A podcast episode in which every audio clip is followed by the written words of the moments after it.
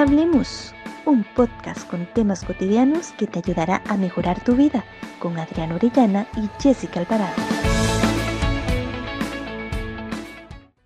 Hola, bienvenidos a un nuevo episodio de Hablemos. Yo soy Jessica Alvarado. Es todo un gusto saludarte a vos que nos escuchas semana tras semana e iniciar este nuevo podcast junto a a mi compañera Adriana Orellana. Hola Adri, ¿cómo estás? Hola Jessie, yo estoy muy bien y feliz como todas las semanas de compartir con vos y con todos los que nos escuchan semana tras semana. Antes de empezar, queremos recordarles que nos pueden escuchar a través de Anchor y las diversas plataformas como Spotify, Apple Podcasts y Google Podcasts. No se olviden de compartirlo con sus amigos.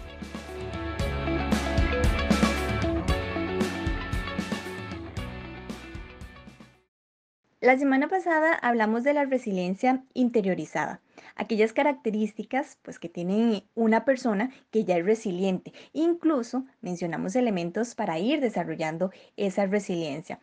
Esta semana traemos una temática relacionada al tema anterior, esta vez abarcando lo contrario, es decir, cuáles son esos factores que nos hacen vulnerables para no desarrollar la resiliencia. Y es que es un tema bastante interesante porque nos va a servir para revisar si hay algo que tenemos que trabajar o algo que debemos desarrollar o bien visualizar o reflexionar, bueno, cómo estoy en esos aspectos de resiliencia o de vulnerabilidad.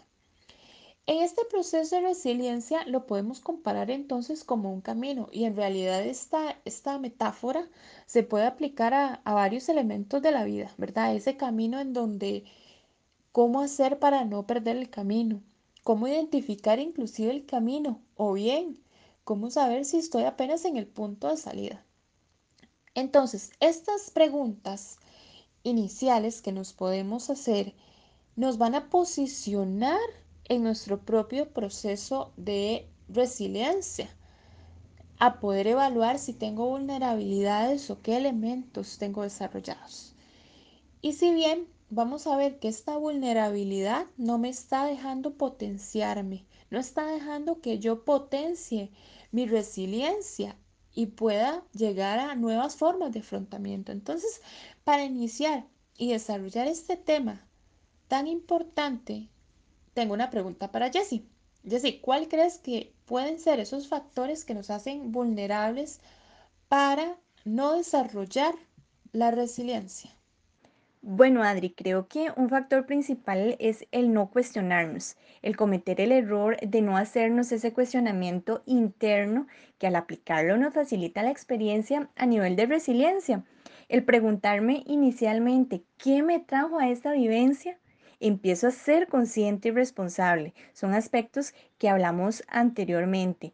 Además, creo que la autoestima es un factor que nos imposibilita como hablamos anteriormente, si no creo en mí, ¿cómo voy a concebir que puedo salir adelante?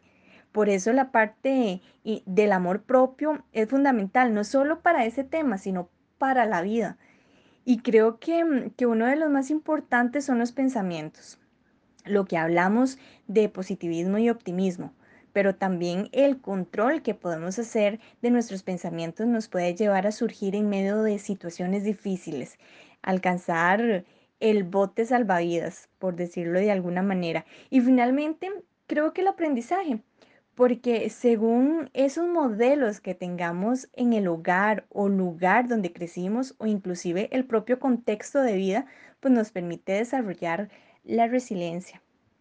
Sí, Jessie, acabas de mencionar cuatro puntos muy importantes que nos podrían generar vulnerabilidad. Además de esto, enlazándolo un poco con el término denominado indefensión aprendida. Bueno, ¿y qué es la indefensión aprendida? Esto quiere decir que nos damos por vencidos antes de empezar, de manera inmediata ante las dificultades. O sea, no he empezado y ya dije voy a perder. Básicamente, no he empezado y ya dije no puedo. No he empezado y ya me eché por vencido o me eché a morir, como dicen popularmente. Yo renuncio antes de haber empezado porque creo que no puedo, porque creo que no voy a poder hacerlo, porque creo que no voy a tener la solución o ya no tiene solución. Y aparte de esto, me doy una explicación del por qué suceden las cosas, pero no significativas. Entonces, aquí está el punto importante para hacer la diferencia. Yo me doy una respuesta, pero esa respuesta no tiene un significado tan profundo. Ese es el primer elemento que debemos tomar en cuenta para saber si estoy dándome una respuesta a esa pregunta del por qué con un significado de la situación que me lleve a la reasignación, que fue algo que hablamos anteriormente, o bien simplemente estoy brindando un porqué, un porqué un poco pesimista de una vez. ¿Qué pensás sobre esto, Jessie? Las famosas excusas o mediocridades que se van creando o vamos creando sin antes intentarlo o por el simple hecho de la existencia de la victimación, esto sin duda nos da índice de, de desconfianza o falta de credibilidad ante las habilidades y talentos y cualidades que tenemos. Pienso que, mm, que acá aplica precisamente el aspecto que tengo como persona ante la fuerza de valor, de perseverancia y optimismo, independientemente de la situación que, que esté enfrentando. La mayoría de las personas que alcanzan esta vulnerabilidad ante la resiliencia o que se concretan con el término que mencionaste, Adri, indefensión aprendida, se debe a esa negatividad y falta de creencia en sí mismo, que se encierran en su mundo interior y que probablemente son conscientes de que algo anda mal en ellos, pero por su misma pasividad sigue presente o se repite una y otra y otra vez. Por eso la importancia de tratar, como lo mencionamos en el podcast anterior, también el desarrollo de la resiliencia desde los hogares. Y si no, empezar a trabajar en estrategias que mejoren la indefensión aprendida. Exacto, Jessie. Algo súper importante que mencionas es la pasividad, porque como no lo voy a lograr, no me muevo. Entonces, este es un elemento de, vulnerabilidad porque me quedo inmóvil ante la situación, no reacciono. Entonces, no estoy desarrollando mi resiliencia. Otro elemento que a veces nos pasa en algunas ocasiones cuando vivimos alguna situación difícil es que nos, nos entra la nostalgia, como empezamos a experimentar nostalgia.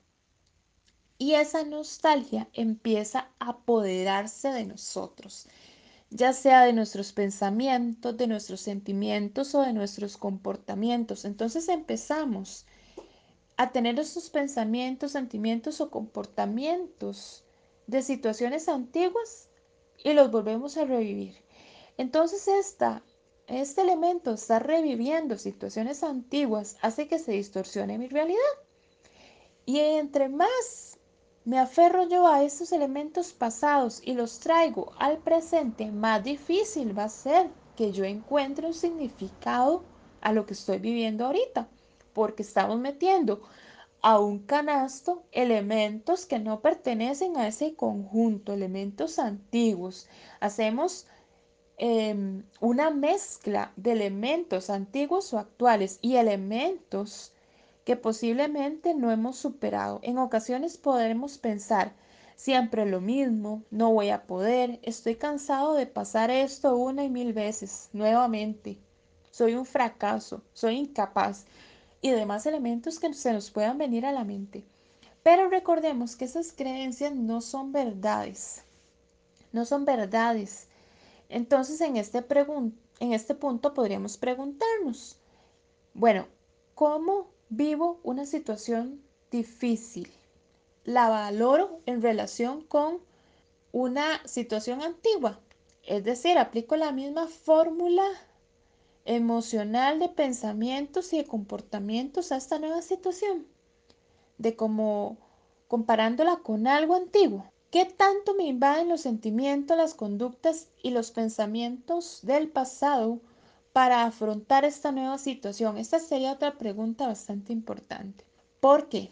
Aquí hay que destacar algo. Si bien es cierto, la experiencia vivida es parte de nuestra historia, no nos marca para afrontar siempre de la misma manera, ni para obtener los mismos resultados, es decir, tenemos opciones de afrontamiento. Si en los momentos en los que estoy afrontando experimento rencor, algún sentimiento antiguo de alguna experiencia, culpabilidad, o bien vivimos esa situación siempre desde el dolor o desde una herida. Estos son elementos que debemos trabajar porque nos están haciendo vulnerables para el proceso de desarrollo de la resiliencia. Adri, también podríamos preguntarnos qué ganancias tengo al afrontar de esta misma manera, o bien cómo es mi conducta en este afrontamiento, si es algo autodestructiva. Eso también nos podría ayudar a reflexionar. También es importante mm, hablar de las expectativas. ¿Qué tan apegado estoy?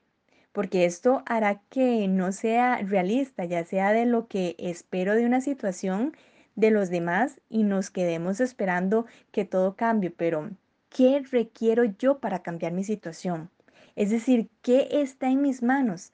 A veces esperamos de los demás, pero nosotros tenemos el poder de realizar cambios, de mejorar nuestra vida, de no ser víctimas y paralizarnos en situaciones difíciles, sino más bien aceptar la situación y trabajar en ella.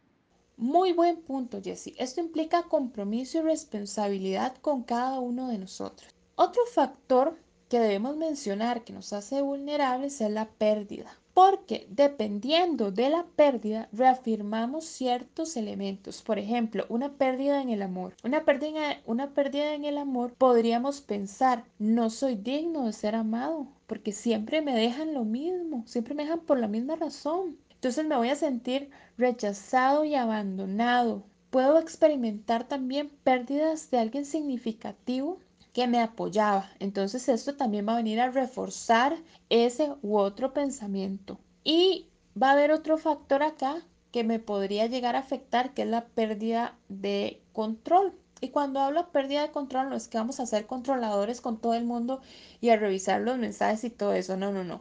Aquí lo que estamos hablando es que la pérdida de control está relacionada a cuando hablamos o damos nuestra opinión y nos sentimos que no somos escuchados, cuando sentimos que nuestra opinión no es tomada en cuenta. Esto es a lo que me refiero con la pérdida de control. ¿Por qué pérdida de control? Bueno, porque si no me siento escuchado en mis opiniones y en esos elementos para tomar en cuenta para una decisión, esto quiere decir que poco a poco yo voy a creer que mi criterio no tiene fundamento o no vale la pena o ya no digo nada. Y esto puede llegar a afectar nuestra toma de decisiones y puede generar que empecemos a delegar el control a otras personas. Entonces aquí hay una señal a la cual también tenemos que ponerle atención no llegar a esa pérdida de control porque si no estamos llegando al, también a la vulnerabilidad. Recordemos nuevamente que parte de la resiliencia es responsabilidad, libertad, autonomía y madurez, además de los otros elementos que hablamos anteriormente. Aquí entonces el punto fundamental es la toma de conciencia, es esa reflexión que puedo hacer para reconocerme, para darme valía, para darme amor, para poder ejercer esa libertad para decidir y salir adelante de la situación. En este punto podríamos preguntarnos, bueno, ¿qué camino voy a elegir de ahora en adelante para afrontar? ¿Seguiré con mis antiguas costumbres o, o empezaré un sendero nuevo? ¿Seguiré con mis antiguas costumbres o empezaré un sendero nuevo?